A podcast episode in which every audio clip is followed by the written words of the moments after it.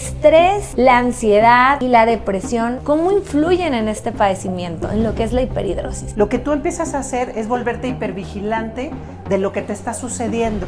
Es decir, como quieres encajar, te empiezas a preocupar mucho más que el resto de las personas. Ya a mí, eh, pues comencé con este problema, porque si es un problema, eh, empecé a trabajar igual mucha vida de modelo y yo tenía que decirles, oigan, sudo mucho. Entonces sí tenía que, que ponerme papel o lo que sea como para no sudar la ropa.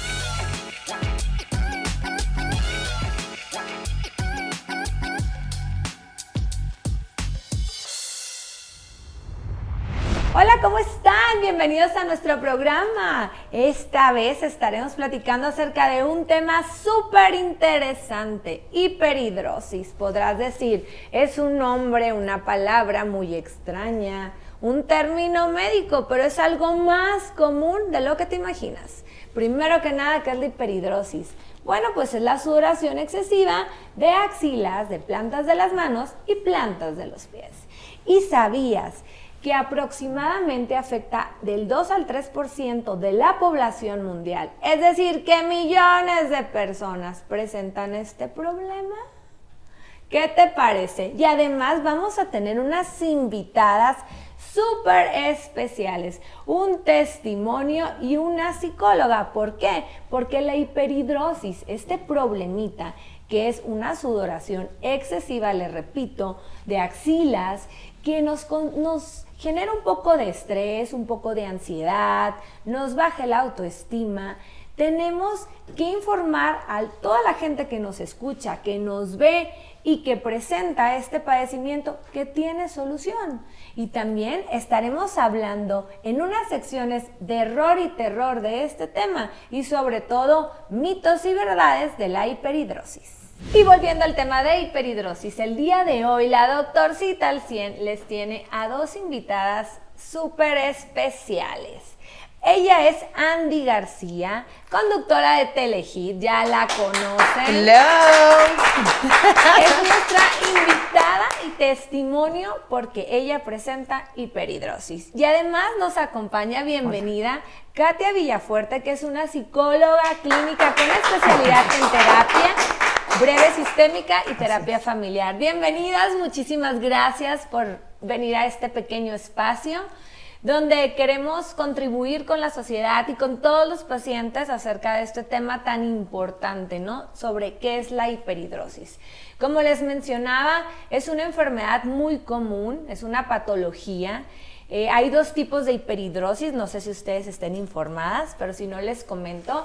La idiopática o la primaria, que generalmente empieza en la adolescencia, y la secundaria, que es causada ya en la edad adulta por algunas enfermedades, como padecimientos de tiroides, por ciertos medicamentos, o hasta por la menopausia con los cambios hormonales, ¿no? Muchos pacientes preguntan, doctora, o no se acercan al médico porque creen que la hiperhidrosis, pues estoy sudando y es algo normal, es parte de mi vida, mi familia no suda, yo sí sudo y pues no hay remedio. Y la verdad es que actualmente existen muchísimos tratamientos para mejorar este padecimiento.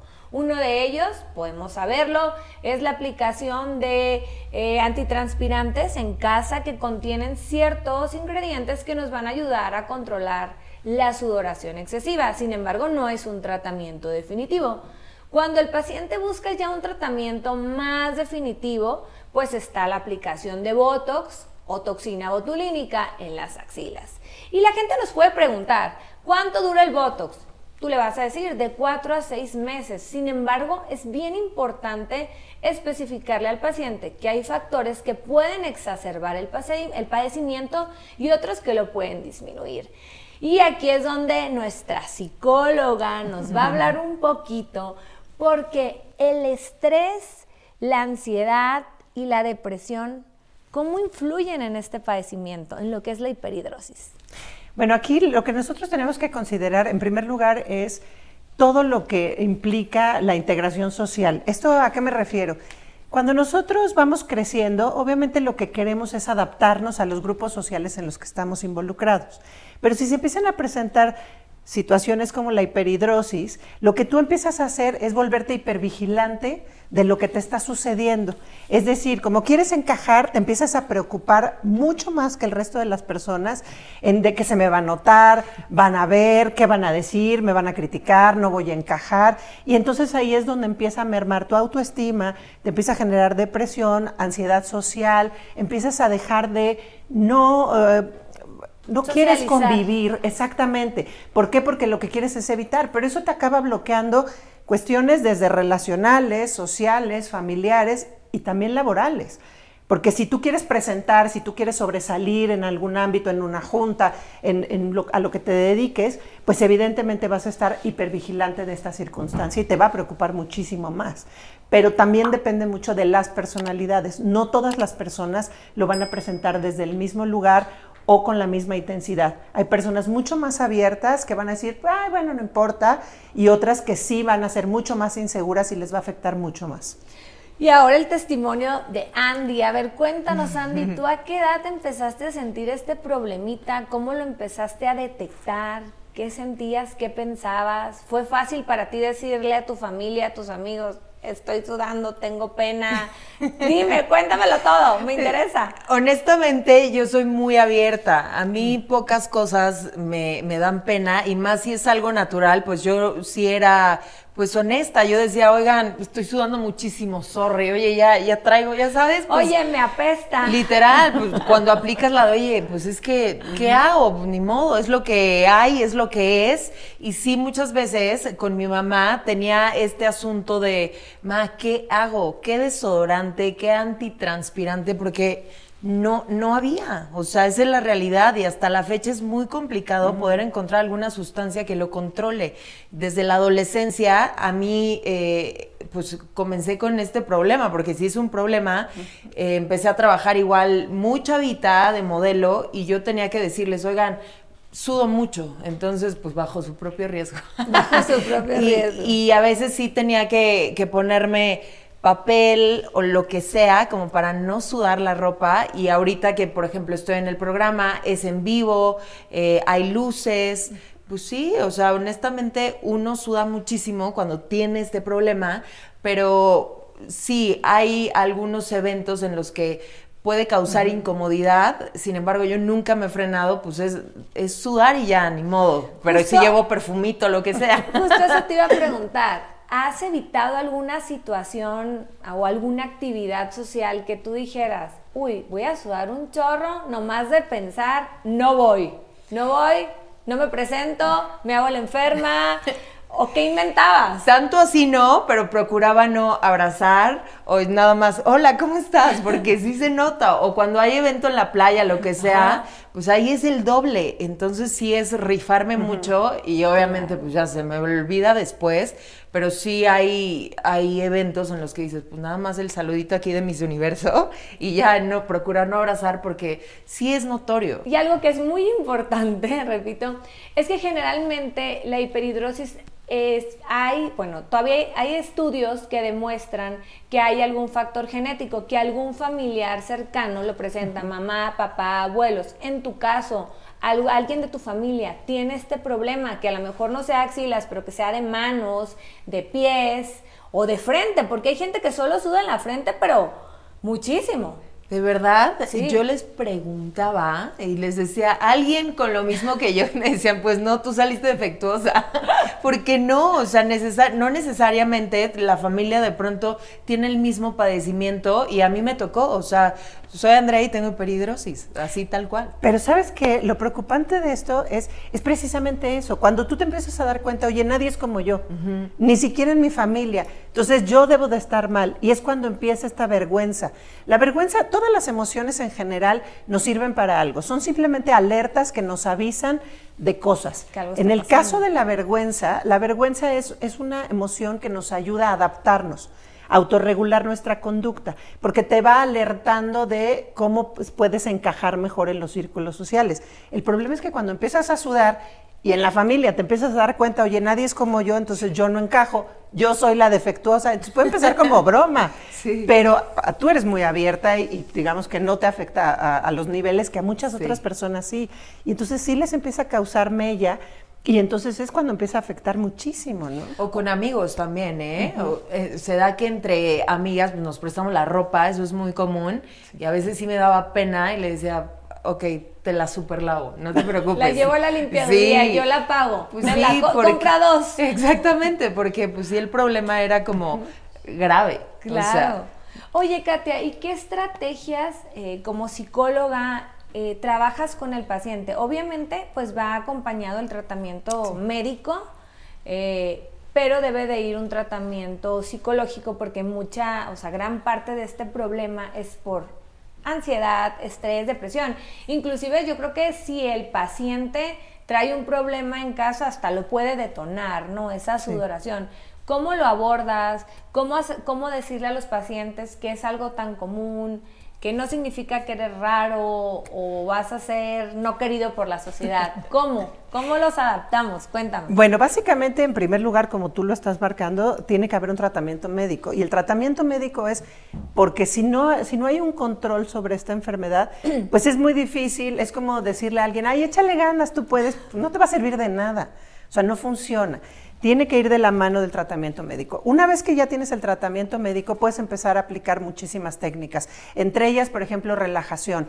Yoga, meditación, mindfulness, para tú empezarte a relajar en general, número uno. Número dos, empezar tú a estar muy, o a monitorear, o estar muy alerta sobre tus propios pensamientos. Empezar a reconocer que no necesariamente tus pensamientos negativos son la realidad externa.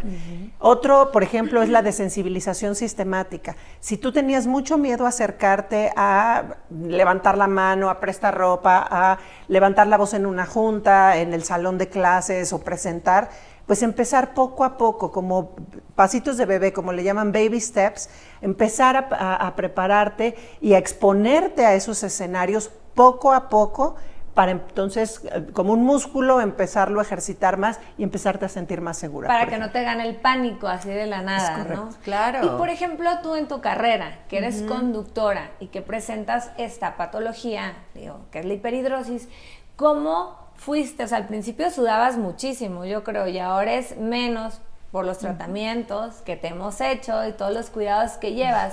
Pero alguna historia inspiradora en tu carrera que hayas dicho, me motivó a buscar algún tratamiento para no estar presentando este problema y que no esté afectando mi vida dia- diaria ni mi carrera, ¿no? Es que es muy curioso y sí, te, te quiero agradecer, obviamente, doctorcita, porque desde que apareciste en mi vida y, y platicamos de este tema de hiperhidrosis y me dijiste, tranquila, se puede tratar, no tengas miedo, porque existen como muchos eh, tabúes alrededor de todo esto que pueden afectar tu salud y es totalmente falso, al contrario, vives libre y yo recuerdo perfecto que estabas eh, en un programa de invitada y justo inyectaste a, no, creo que fue Paul Stanley, de hecho. A Jordi. O a Jordi. Miembros al aire. Exactamente. Sí, sí, sí. Alguno de ellos inyectaste y yo dije, claro, pero es que eso es lo que yo necesito. O sea, ya, y, y ahí fue cuando dije, claro que hay solución. O sea, hay, hay luz después Hay luz. del túnel. Entonces, cuando llego contigo, justo eh, me, me ofreces esta, esta posibilidad de ya no estar sufriendo, de no tener la ropa manchada, de no estar goteando, porque en serio goteas. O sea, la hiperhidrosis no es broma. Eh, sí es un exceso de sudoración y es muy incómodo, porque ahorita yo podría estar aquí y se vería una gotita. Entonces sí, es para mí pues un antes y un un después y, y que la gente no tenga miedo de tratarse, porque para eso existe la medicina y personas especializadas y profesionales como tú, entonces si la tienen cerca, aprovechen. Y la verdad es que ya act- actualmente pues hay muchos avances y, y no le tengan miedo a la toxina, eso es algo muy importante, hacerle esa conciencia al paciente. Al final la toxina botulínica fue creada para tratamientos de migrañas, secuelas de parálisis faciales, para relajar esfínteres. Entonces ya después se dieron cuenta que tenía una finalidad médico-estético, ¿no? Y entre ellos también, pues la hiperhidrosis, porque sí afecta en la vida del paciente. ¿No es doloroso? ¿Se te hizo doloroso? Para nada, o sea, duele más cuando te pegas en el dedo chiquito con la esquina de la cama, eso duele. Así es. No, hombre, son piquetitos y Eso pasa sí, así. no es para siempre, hay que decirle al paciente que dura de cuatro a seis meses, es una realidad.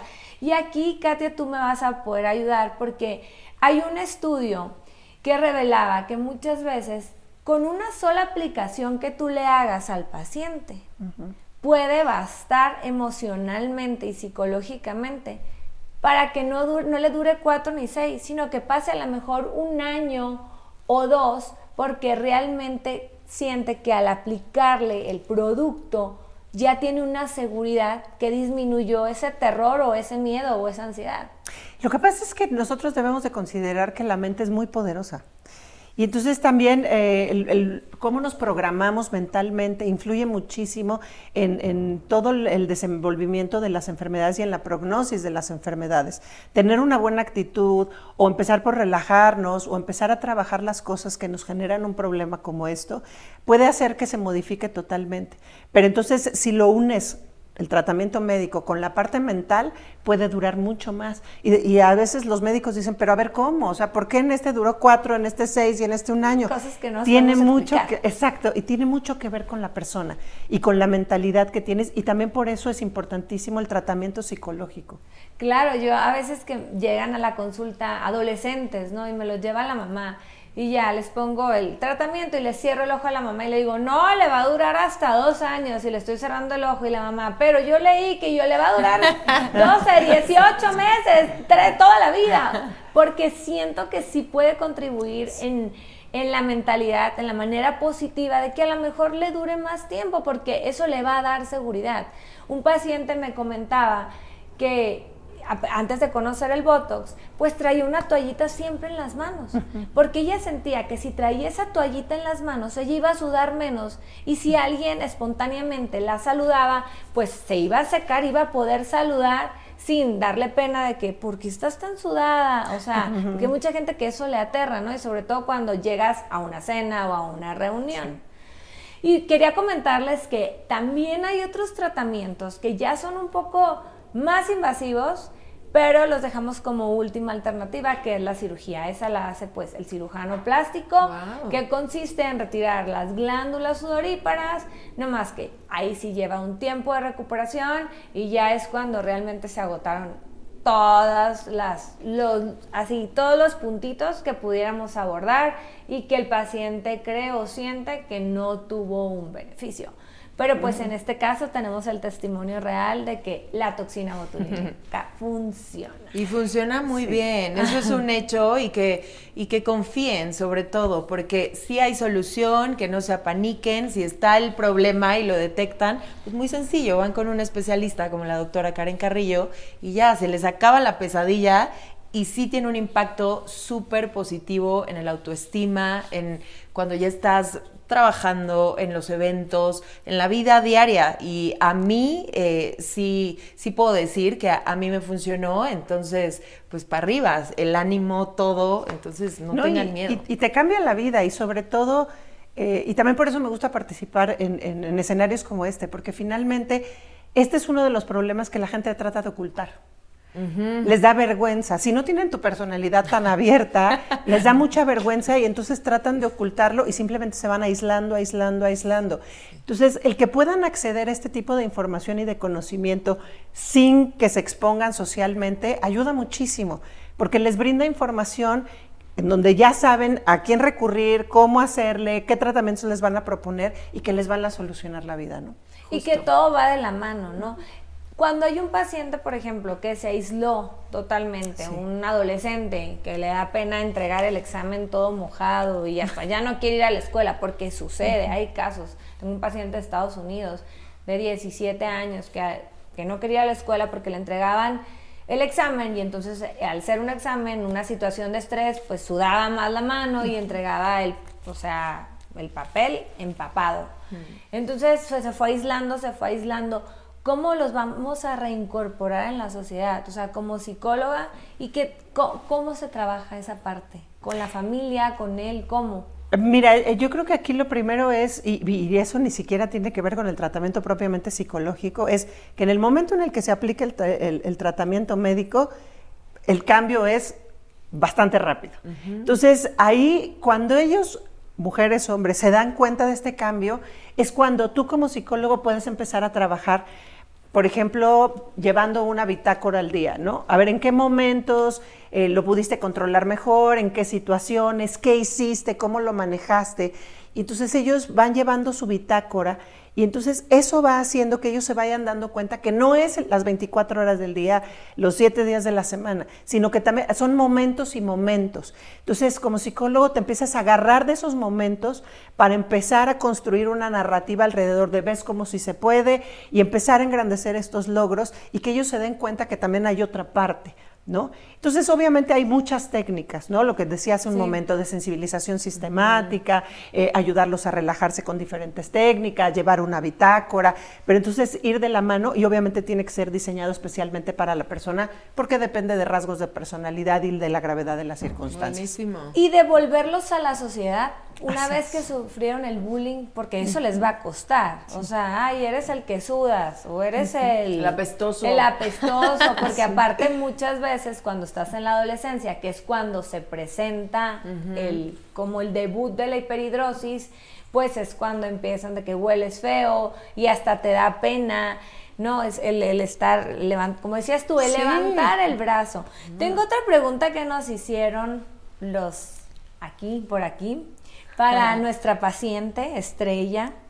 ¿Qué esperas para el futuro en términos de tratamiento o avances médicos relacionados con la hiperhidrosis? Tú como paciente. Yo eh, quiero seguir obviamente con el tratamiento y espero obviamente que ya la medicina continúe evolucionando día a día, entonces seguramente algún día va a existir alguna sustancia o un, no sé, desodorante antitranspirante, lo que sea, que con solo aplicarlo tenga tal vez como esa función, como lo hace el Botox, que implica inyecciones, bueno, eso sería maravilloso. Mientras tanto, yo sí planeo seguir con pues con estas dosis pequeñas que sí hacen eh, la diferencia, que frenan la hiperhidrosis durante varios meses y yo feliz con eso, pero ojalá evolucione más, por favor, científicos. ¿Puedes compartirnos algún momento difícil que hayas vivido por la hiperhidrosis? Ay, claro, tengo tantos. Que nos cuente. Alguna vez estaba justo en un programa, pero pues obviamente estábamos sentados, normalmente nosotros hacemos el programa de pie, y ese día tocó sentados y yo tenía mucho calor, pero además pues estás en el rush, o sea, es mucha adrenalina estar en vivo, y yo estaba así y empiezo a sentir la gotita. Aquí dije, bueno, donde se vea, donde se vea, que no pasa nada, pero obviamente pues sí da, sí genera... Ansiedad. Ah, sí, el, repelito, ¿no? Así que oso lo que me está pasando. Entonces yo, ay, qué padre, y nada más limpiando aquí, pero no paraba. Entonces sí son momentos, porque aparte está el invitado, o sea, son muchas personas que probablemente a, a muchos sí les da como pues repele, ¿no? Están en todo su derecho, pero por eso uno esconde la gotita. No, y hay circunstancias o carreras, profesiones que son mucho más visuales, entonces es mucho más retador, porque ahí puedes estar en escenarios donde no te puedes mover, como el que acabas de explicar, o estás a la mitad de una junta exponiendo delante de los directivos de la empresa y tampoco puedes decir, ahorita vengo, o ay, perdón, y, la gente rechaza automáticamente, y ese es el problema, que como no lo puedes controlar tú, o sea, cuando hay cosas que tú controlas, pues bueno, aprendes, practicas y tan tan. Pero como es algo que no controlas, por eso te aíslas mucho más. Y eso empieza a entorpecer tu desarrollo laboral, tu desarrollo de relaciones personales y en todos lados. Oye, y luego imagínate la primera cita, ¿no? Y tú sudando. y el hombre creyéndose pavo real porque está sudando por él. Y, tú, si supieras. no, hermano, tengo experiencia. que sudo natural. Con esto vas a batallar en la cama. Así es, no eres tú, es mi peridrosis. sí, justo. No, sí. Oye, Andy, y si pudieras enviar un mensaje a la sociedad de sobrevivir con hiperhidrosis, ¿cuál sería? Eh, que no tengan pena, porque al final es algo natural. Justo lo que decías, doctora, no lo puedes controlar, entonces ser un poco más abierto y a quien no le guste, pues ni modo, no le gustará, pero que se traten para que puedan eh, fortalecer eh, autoestima, para que se sientan mejor, pero al final que no tengan penas, somos seres humanos y todos hacemos lo mismo, entonces ya unas gotitas de sudor extra, no pasa nada. Ser un poquito pues más confianza y decir, pues sí, sudo mucho. Y, Oye, pero además, ¿sabes? O sea, también la gente que está alrededor, que no le empiecen a decir, ay, ya, relájate, no pasa nada, porque tampoco viven lo que estas personas. Entonces, no minimizarlo y, y, sí tratarlo, ¿no? Porque finalmente es algo de lo que se puede salir adelante, trabajar sin ningún problema. Hay solución, entonces que se ocupen en vez de que se preocupen de más. Así es. Oye, Katy, por ejemplo, si, por ejemplo, Andy, que tiene hiperhidrosis, ¿cómo decirle en la primera cita al novio? Estoy sudando, pero no de nervios. o sea, ¿cómo aceptar la enfermedad? O sea, porque es una enfermedad, es una condición. ¿Cómo poderla aceptar al día al día? ¿Qué, consejos nos das? Bueno, ahí también implica toda esta parte del trabajo psicológico, en donde, como tú lo dices, ¿no? Reconocer que, oye, a todos nos pasa, todos sudamos. Tal vez más, tal vez menos, y más al punto de que sea una condición médica que se tenga que tratar. Pero finalmente todos lo hacemos. Entonces, empezar a normalizar, empezar, nosotros le llamamos reencuadrar, o sea, es decir, a ver, no es como que eres la única persona en el planeta a la que le pasa.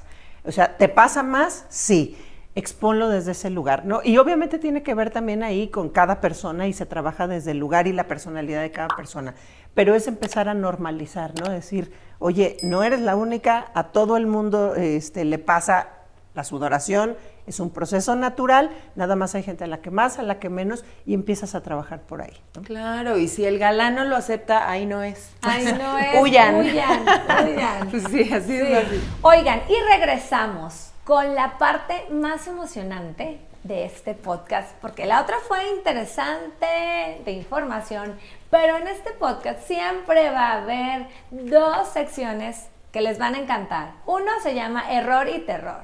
Y el segundo, puro mito, señoras y señores. Así es que agárrense. Y vamos a empezar con error y terror. Vestir muchas capas de ropa. Aunque pareciera lógico ponerte, como tú lo decías hace ratito, 30 camisetas, el top, el brasier, una camiseta de tirantes, una más gruesa. Hasta papel de baño, Hasta papel de baño. Significa que voy a dejar de sudar más. Obviamente es un error, eso no va a detener la sudoración, al contrario, va a aumentar, va a hacer que sudes más porque generas más calor. Otra es evitar completamente la actividad física. Evidentemente no, porque sabemos que la actividad física es parte de relajarnos, de la salud, tanto emocional, mental y física. Entonces, señores, no caigan en estos errores, vayan con la doctora, con el doctor, con el especialista no crean todo lo que escuchan. Oye, doctora, a ver, a ver, en ese, en ese punto específicamente, y esto es algo típico y creo que va más allá también de la enfermedad misma. La mayoría de los varones, o sobre todo los, más grandes, cuando usan traje, muchos usan camiseta de algodón abajo de la camisa, precisamente porque no quieren sudar y si sudan no quiere que se les manche la camisa. En esos casos también aplicaría esto de mejor no lo hagas. Ahí la verdad es que, ¿qué, les, les recomendamos? Usar algún antitranspirante que tenga el componente de aluminio, porque oh. eso nos va a ayudar a evitar sudar más. Además, ya también ahorita hay dermolimpiadores de marcas dermatológicas que ayudan a bloquear un poquito la sudoración excesiva. Porque sí sabemos que muchos hombres por educación, por hábito es la camiseta blanca del cuello en B y arriba la camisa. Entonces ahí realmente pues no afectaría. Me refiero cuando usan cinco capas y papel de baño. Sí, Gracias. Otro, el autoaislamiento. Debido a la vergüenza, a la vergüenza o el miedo al juicio, algunas personas podrían evitar situaciones sociales, lo que pueden llevar a los sentimientos de soledad, o depresión, como lo comentaste hace ratito, ¿no? Sí, de inadecuación, etcétera. Entonces, empezar por reconocer que si es algo que no puedo controlar, tampoco debería yo de preocuparme tanto, solamente de ocuparme de atenderlo. Entonces, me ocupo de atender lo que eso sí está en mi control y en mis manos para entonces poder ya empezar a trabajar toda la otra parte, ¿no? Exactamente. Otro es no seguir las indicaciones de los tratamientos del médico. Debemos seguir, ir con el médico, con el terapeuta, y una vez que el médico te da un tratamiento, es común que si estoy platicando con mis amigas y tienen el mismo padecimiento, no es que yo acabo de encontrar una receta súper buenísima si me pongo bicarbonato en las axilas. Entonces el paciente deja el tratamiento que el médico ya lo indicó. Error, hay que terminar los tratamientos. Hay tratamientos que son de un mes, de tres, de seis meses. El especialista es el que sabe y el que te va a dar un diagnóstico y un tratamiento adecuado. No todos los pacientes son iguales. Entonces, por favor, no caigan en el error de suspender el tratamiento médico. Es preferible que si tienen dudas, vuelvan a llamarle a su doctor, a mandar un mensaje a la clínica y les van a responder. Terminen el tratamiento porque además ya gastaron, ya invirtieron en la consulta y en los tratamientos, entonces termínenlo, denle chance y denle oportunidad al médico de demostrarles que somos buenos. ¿Por Sí, qué no? ser disciplinado, ¿no? Y sobre todo ir. Porque hay gente Claro. que antes de ir, antes de invertir, no, no, no, para que me salga más barato. Mira, es que ya me recomendaron eso. No, hay cosas que tienen una seriedad que requiere Exacto. que se le invierta, ¿no? Como la salud. No hay de otra. 100%. Y agarrando la segunda sección de este programa que nos va a encantar, que se llama Puro Mito, y a ustedes también. La hiperhidrosis es solo sudar mucho con el calor. No. Claro que no, es un mito. La hiperhidrosis sudas porque sudas, estés platicando, estés cantando, estés llorando. O sea, aún en lugares fríos, de verdad, el goteo existe. No, no puedes parar. O sea, no importa. Obviamente, sí hay ciertos climas que pueden detonar un poco más la sudoración, un clima caluroso, por ejemplo, pero donde sea puedes sudar. Incluso puedes estar quieto y estar goteando. O sea, no tiene nada que ver. No, y las circunstancias también este, psicológicas. O sea, es cómo me voy a sentir. Si estoy en un escenario, independientemente de la temperatura exterior, si, si yo estoy angustiada, si siento que me voy a exponer, si me preocupo, si estoy estresada, obviamente lo agudizan, ¿no? Sí. Otro, el consumo excesivo de alimentos y, be- y bebidas que inducen el sudor. La verdad, esto sí es una realidad. Si yo me como un taco con salsa de chile habanero, pues aunque no tenga hiperhidrosis, voy a sudar. O sea, hasta lo que no quiero que me sude, me va a sudar. Claro. O sea, ese no es un error, es una realidad. Sí, claro. Igual cuando ingieres be- ciertas bebi- bebidas alcohólicas, por ejemplo, Que que te te, dé el bochorno y dices, ay Dios, Que nos claro que sudas, sí, claro. Oye, pero, pero también ahí, por ejemplo, y es, eh, es pregunta, ¿no? Yo lo que sabía es, normalmente en lugares muy calientes toman café o caldos o consomés, precisamente porque aunque de, de inicio sube la temperatura, se regula Después, después. es termorreguladora. Sí, pero en el caso de pacientes con hiperhidrosis, Mejor ni no. lo intentes. Si estás en Mexicali en 50 grados, no te. Mamás, abuelitas, no nos hagan caldo de res, por favor, a las 3 de la tarde, a los 50 grados, porque sudas, porque sudas. Solo comida china y ya. Sí, solo comida china. Otro mito es, ¿solo es un problema estético?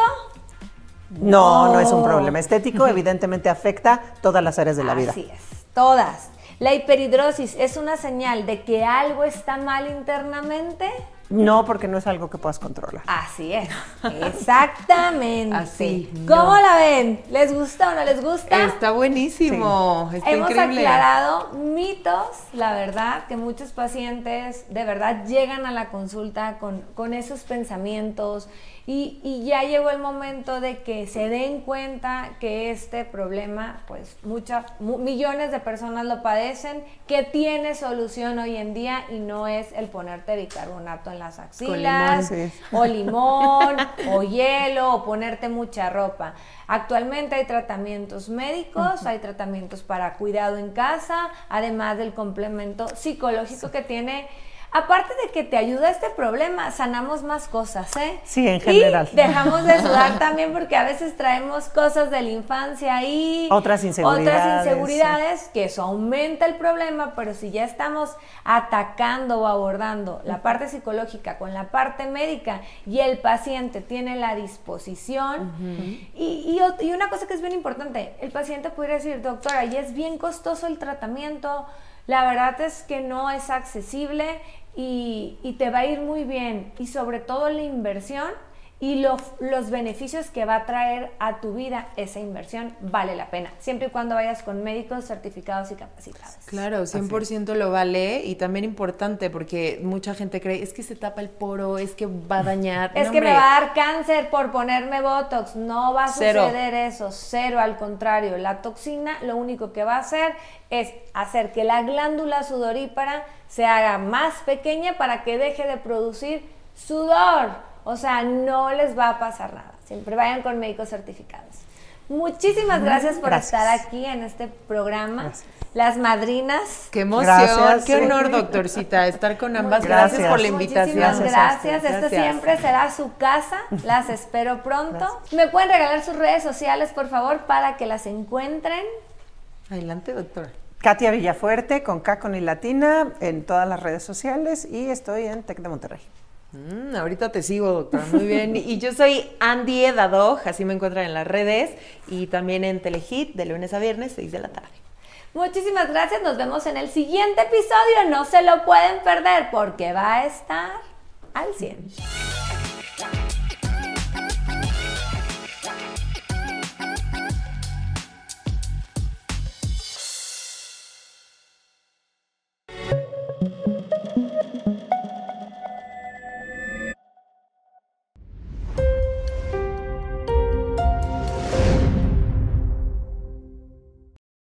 Oigan, tienen que seguirnos y dejarnos sus comentarios. Suscríbanse, déjenos sus dudas porque habrá más capítulos, más episodios y muchas cosas interesantes para ustedes.